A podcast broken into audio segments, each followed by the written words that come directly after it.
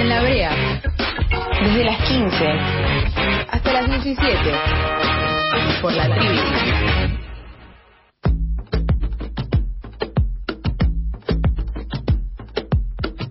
Hay varias de las noticias que venimos cubriendo en los últimos días que queremos hablar con ella, por eso está en contacto ya telefónico Miriam Bregman, diputada nacional por la Ciudad Autónoma de Buenos Aires. Miriam, Rosaura y Natacha, te saludamos de este lado. ¿Cómo estás? ¿Qué tal? Buenas tardes. Buenas tardes. Em, vamos, vamos a ir de lo más grande a lo más pequeño, vamos a tratar de organizar. Queremos preguntarte mucho. Em, Queremos aprovecharte que te tenemos en línea. Queremos, te vamos a exprimir, Miriam. Em, ayer eh, estuvo circulando en las últimas horas algunas de las definiciones que tiene el acuerdo con el fondo o el borrador de acuerdo con el Fondo Monetario Internacional para, digamos, reestructurar la deuda. Algunas de las cosas que decía son, por ejemplo, eh, recalibrar políticas, eh, focalizar la ayuda social a través del Banco Mundial, eh, reducir el subsidio de energía para una porción de la población, en teoría de mayor poder adquisitivo, entre otras. Em, ¿Qué opinas de, de, este borrador que, que trascendió, si lo pudiste ver o pensar en alguna de estas definiciones? Sí, sí, Luis. Mira, lo, más importante como definición es que es un acuerdo clásico de austeridad de los que firma el Fondo Monetario. Todo eso que en algún momento se supuso, se soñó o se prometió de que iban a tener alguna alguna contemplación con la Argentina, dado que, como todos sabemos, el otorgamiento del crédito fue completamente ilegal, violando las propias normas, no ya de la Argentina, que las viola, sino también las norm propias normas constitutivas del Fondo Monetario. Pero a pesar de eso, lo que trascendió y, y, sería un borrador, ¿no? Hay, hay que estar después a la letra definitiva, ya que las negociaciones son secretas en general, entonces es, esto es, al menos de mi parte, lo, lo primero que, que accedo como, como un dato concreto, pero lo que te digo es que ya lo que se ve en este borrador es un acuerdo de austeridad clásico. Miriam, clásico, una... de los que firman siempre el mundo. Y tengo una consulta, esto como más eh, tras bambalinas, ¿no? ¿Por qué no muestran el acuerdo de una con todo y van que el borrador, que una parte, que esto, que lo otro? ¿Por qué pasa esas cosas, digamos, y no ver el acuerdo de una con todo lo que piden y las exigencias? Porque el acuerdo es malo, porque el acuerdo es malo para el pueblo. Porque lo contrario hubiese sido hace dos años cuando asumió el gobierno de Alberto Fernández, abrir todos los archivos que tenga el Estado, mostrar dónde se fue la plata que ingresó, porque si vos calculás lo que entró entre acreedores privados y el fondo, es más o menos el monto que se fugó, 88 mil millones más o menos que se fugaron durante el gobierno de Mauricio Macri. Eh, creo que eso hubiese sido una primera medida, decir, bueno, estos son los números, esto es lo que se hizo, esta es la gente que puso las manos en estos acuerdos, en la emisión de bonos, se va a investigar todo, se suspenden los pagos hasta que no se sepa cuál fue eh, el fraude, la responsabilidad, dónde está el dinero. Se tomó el camino contrario, se tomó el camino de decir es la herencia recibida, la vamos a administrar, y a partir de ahí se empezó a negociar con el fondo. El fondo, si negocias con él en los términos de una negociación, es el que te impone las condiciones, y eso es lo que pasó. Pensá que cuando empezó esto decían que el fondo iba a, iba a darnos un plazo de 20 años, no pasó. Que el fondo iba a quitar la sobretasa, no pasó que iba a ser sin ajuste. No pasó porque todo este tiempo, antes del acuerdo, no solo se les pagó, sino que ya el gobierno empezó a ajustar para que les cerraran los números. Es decir, el fondo impuso todas las condiciones que quiso y una de ellas evidentemente es el secretismo. Y en relación al anuncio reciente de Máximo Kirchner cuando renunció como presidente del bloque oficialista en el Congreso, ¿cómo, cómo eh, ves esa discusión? Si te parece que realmente hay una interna en la coalición de gobierno por acompañar o no el acuerdo? Mira, que hay una interna, yo lo dije en el debate de candidatos, no recuerdo ahora la fecha, pero fue hace varios meses en la campaña electoral, que las dos grandes coaliciones políticas estaban detonadas por dentro y por ahí algunos cuando terminó el debate eh, me decían, bueno, pero no es un poco exagerado. Hoy se ve que no era exagerado ni un poquito, si vemos la crisis que tiene junto por el, junto por el cambio, la, la vi yo misma con mis ojos en el Congreso, y lo que está pasando en la coalición gobernante, la verdad que me quedé corta, no fui exagerada. En ese marco, lo, la actitud de Máximo Kirchner ratifica lo que la izquierda venía diciendo, que es un acuerdo típico de ajuste y que va a traer grandes consecuencias para el pueblo. Ahora, nosotros no nos quedamos nada más en el enunciado, sino que la izquierda considera precisamente que por ser tan malo y tener consecuencias tan malas y a largo plazo, hay que enfrentarlo, hay que enfrentarlo en la calle y hay que poner toda nuestra energía para, para que esas consecuencias no vuelvan a ser cargadas una vez más sobre los sectores populares, sobre los que trabajan, sobre los sectores medios, porque en cada uno de los temas, de los ítems que están en este preacuerdo, yo te podría demostrar a qué sector eh, perjudica. Vos nombrabas las tarifas. No dice que va a ser solamente un sector, habla de reducir subsidios, clásico, tarifazo, lo que hicieron en Ecuador, lo que hicieron en distintos lugares donde el Fondo Monetario pasó con su guadaña, en todos lados hubo crisis y levantamientos contra el aumento de las tarifas, centralmente de las tarifas de, gasolina, o sea, relacionado a la energía, a la gasolina. Eso para empezar. Segundo, te dice que si vos eh, creces un poquito de más, el crecimiento extra no lo podés reinvertir, eh, redireccionar en educación ni en salud, sino que lo tenés que dejar para bajar el déficit. Y que si creces un poco más la economía, eso es perjudicial, porque se necesitarían más dólares para importar y ahí hay que restringir la entrada de dólares. Es decir, es inflacionario y recesivo. ¿Cómo, cómo el FMI cuando presta, en, como fue en el caso del gobierno de Mauricio Macri, no, no prestó atención cómo, qué era lo que pasaba con esa plata y la fuga, ¿no? De plata y, y cómo sí cuando hay que pagar empiezan a estar encima con el pie, bueno, es el fondo en sí mismo, ¿no? Pero también como para entender un poco más esa cuestión, ¿no? De que a la hora de pagar eh, están ahí con todo y cuando te la prestan se hacen medios mirando para otro lado, ¿no? Claro. Sí, lo que pasa es que son créditos políticos, no son créditos, no es que ese cuentito que te dicen es como una casa que se endeuda, no, no, tiene nada que ver, no tiene esos ejemplos son muy gráficos pero muy inútiles, no sirven para, para describir la realidad. Es un crédito político que se le dio en un momento político, donde se apostaba al crecimiento de los Trump y Bolsonaro en la región, donde se apostaba a la reelección de Mauricio Macri, y se le dio en ese contexto violando, como te decía al principio, incluso las propias normas del fondo. Es decir, que cuando están decididos a hacer algo lo hacen y no miran nada. Ahora, si vos después le convalidas todo, le decís que le vas a pagar y bueno, ellos avanzan también. Sí, no, no, dale. Estamos hablando con Miriam Bregman, diputada nacional por la Ciudad Autónoma de Buenos Aires. Aprovechamos que entraste un poco en algunas cuestiones de política interna para preguntarte, y también por la noticia que, que estos días vienen más circulando, ¿cómo impacta este acuerdo en la crisis climática? tanto pensando en los recursos para frenar, por ejemplo, incendios, que es el caso de ahora, digamos, como en la ampliación de determinadas actividades para obtener dólares. Mira, eso, eso es interesante. Primero, porque es verdad que cuando hay ajuste y ajuste, imagínate si el plan de manejo del fuego viene de financiado desde hace mucho tiempo, lo que va a pasar ahora, ¿no? Cuando vos le digas a Estados Unidos, quiero proteger mis humedales, quiero proteger, bueno, no creo que sea uno de los gastos que les parezcan imprescindibles.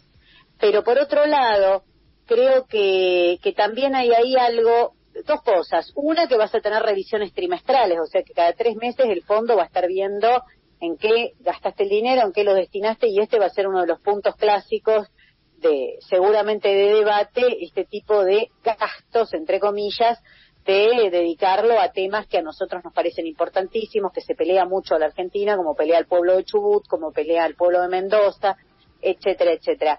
Pero más allá de eso, creo que ha sido utilizado por algún sector del gobierno para crear una falsa dicotomía entre la entrada de dólares, el crecimiento y el ambientalismo. Y yo creo que eso es falso, porque en la Argentina, como en toda América Latina, si lo mirás en América Latina es más claro, el mapa del extractivismo, a cuanto más extractivismo, más actividades que destruyen eh, el medio ambiente tenés, más pobreza hay. Es decir, que a veces eh, son debates que son muy interesantes para entretenerse un rato en Twitter, pero cuando uno baja a la realidad y miras cuáles son las provincias más pobres de la Argentina, y son las que tienen un sistema más extractivista o dependen mucho más de las actividades extractivistas.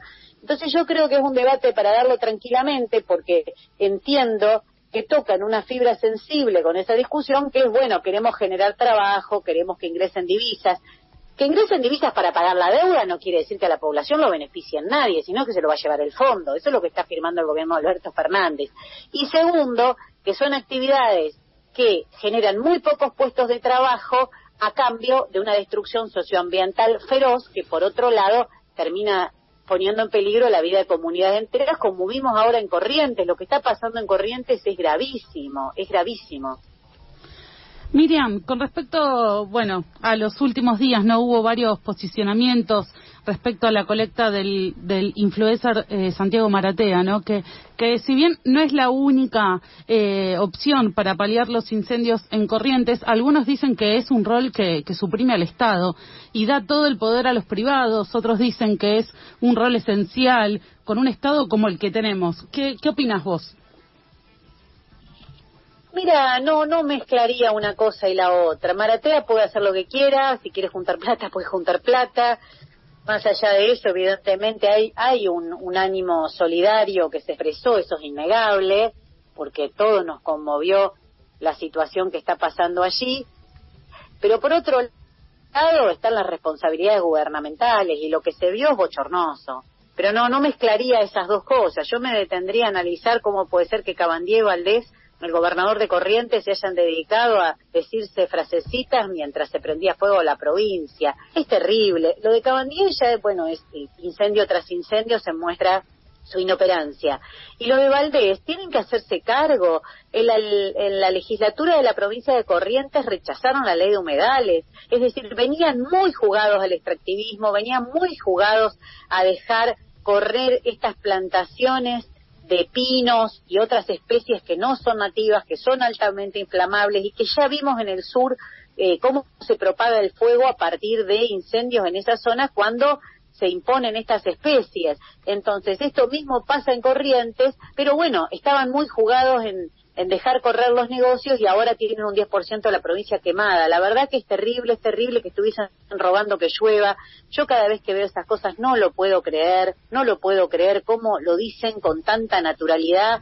Estamos esperando la lluvia, cuando lo que tendrían que hacer es dedicarle el dinero suficiente al plan de manejo de fuego, a la compra de aviones hidrantes, pero no cualquier avioncito. Los vi el invierno, el perdón, el verano pasado en Bolsón. La verdad es que daba pena cómo se combatía el fuego y después del otro lado tenés trabajadores y trabajadoras que se dedican a esa tarea tan tan terrible, precarizados, que no le pagan los salarios. La verdad es que es, eh, es increíble cómo, cómo se está manejando esta situación en la Argentina y, el futuro ya llegó, ¿no? Porque la verdad que mientras hablábamos de la destrucción del planeta, se nos vino encima todas estas cosas que están pasando y, como una secuencia muy rápida. Es Miriam Bregman, diputada nacional por la Ciudad Autónoma de Buenos Aires y justamente ayer en la Ciudad de Buenos Aires volvieron las clases con plena presencialidad.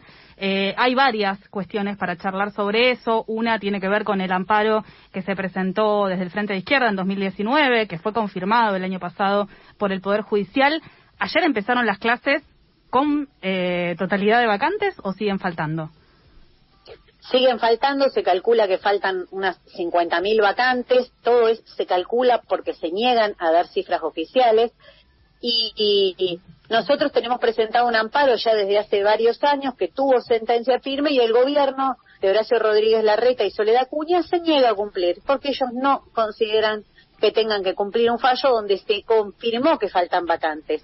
Prefieren continuar diciendo que es mentira, que es falso, que no, que no hay vacantes y seguir dibujando los números frente a la población. Pero bueno, hay una realidad que a todos como papás, como mamás, nos atraviesa que cada vez que uno de nuestros chicos, chicas, eh, pasa de, del jardín o, del empiezo de antes, desde eh, los jardines maternales al jardín infante, el jardín infante a la primaria, la primaria al secundario, sabemos lo que sufrimos las familias, la angustia que es para ver si tenés la vacante y terminas eligiendo el colegio muchas veces no por lo que les gustaría, por ejemplo, estudiar o, o hacer, sino por en el lugar donde podés conseguir vacante. Entonces me parece que está todo muy distorsionado, pero que el gobierno sigue sigue con esta, esta política de negar y de no cumplir un fallo judicial. Y esto lo remarco porque después son los mismos que hablan de república y de respeto a las instituciones.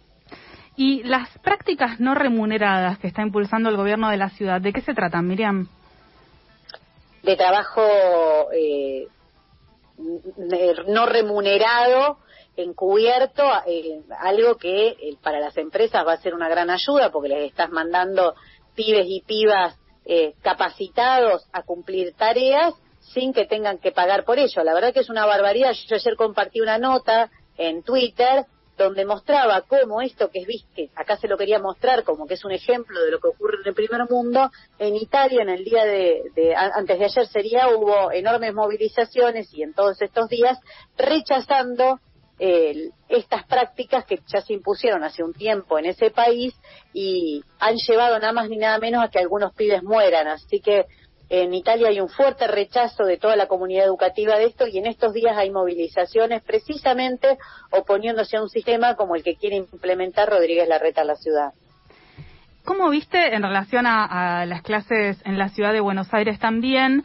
Eh, la discusión que se dio con Soledad Acuña, en realidad las discusiones que se, se fueron dando en las últimas semanas, cuando dijo que se iba a eliminar la palabra protocolo, que se eliminan las burbujas, que los contactos estrechos ya no pueden aislarse y tienen que, que seguir concurriendo. ¿Cuál es la situación sanitaria de la vuelta a clases? Mira, eso yo no, no creo que todavía está es muy pronto para verlo pero lo que sí demuestra es que Soledad Acuña piensa todo en cómo hace menos y no se ocupa de la realidad, porque venimos protestando desde hace mucho tiempo, porque haya jabón en las escuelas, porque haya alcohol, porque haya una serie de medidas y la verdad que es más cómodo decir que la pandemia se terminó y que pueden ir los chicos incluso sin barbijo a la escuela entonces eso te obliga a cumplir mucho menos. Me parece que es poco serio, pero es poco serio no inocentemente, sino porque lo que se está buscando es no asumir las responsabilidades del Estado en una pandemia que es verdad que con vacunas y demás ha aminorado sus efectos, pero que todavía está vigente y que tenemos muertos de la Argentina todos los días, no nos olvidemos de eso, ¿no? Miriam, eh, por último, se empieza a perfilar la agenda legislativa en el Congreso Nacional. El Frente de Izquierda logró renovar algunas bancas e incluir otras más, así que serán un bloque. Eh, en esta oportunidad, preguntarte cuál es la agenda legislativa del FIT, qué planteos van a llevar al Congreso. Bueno, mira, hoy, te digo la de hoy, eh, estamos con Nicolás del Caño y con mis compañeros Alejandro Vilca, Romina del Pla, insistiendo mucho en que se trate la ley de humedales. Tenemos muchos, te podría hablar de muchos temas, pero te hablo del, día de hoy, la presentación que hicimos hoy. Volvimos a presentar un proyecto de ley, dado que el anterior, que había tenido dictamen en una comisión, se cayó, y estamos insistiendo eh, que con urgencia se pueda tratar la ley de humedales. En ese sentido, ¿cómo siguen las negociaciones eh, de la, del reparto de las comisiones, tanto en el Senado como en la Cámara de Diputados, ¿no? Porque por lo que aparecen en las noticias todavía no estaría definido, ¿no? Las presidencias de, de las comisiones. Es así, es así porque sigue todavía en una, en un cruce, en una eh, guerra entre las dos fuerzas mayoritarias, lo cual ha trabado absolutamente la conformación de las comisiones y bueno, para que los proyectos avancen tiene que haber, eh, tienen que estar conformadas. Intuyo que como les interesa mucho que se apruebe el acuerdo con el fondo, que Cambiemos está o, o parte de Cambiemos está de acuerdo con eso y muy convencido de que ese acuerdo tiene que estar, probablemente algunas comisiones se destraben rápidamente a tal efecto. Miriam Bregman, la rusa, diputada nacional por la Ciudad Autónoma de Buenos Aires, gracias por pasar por el aire de la tribu. Por favor, muchas gracias a ustedes, un abrazo grande. Un abrazo, Miriam. Abrazo.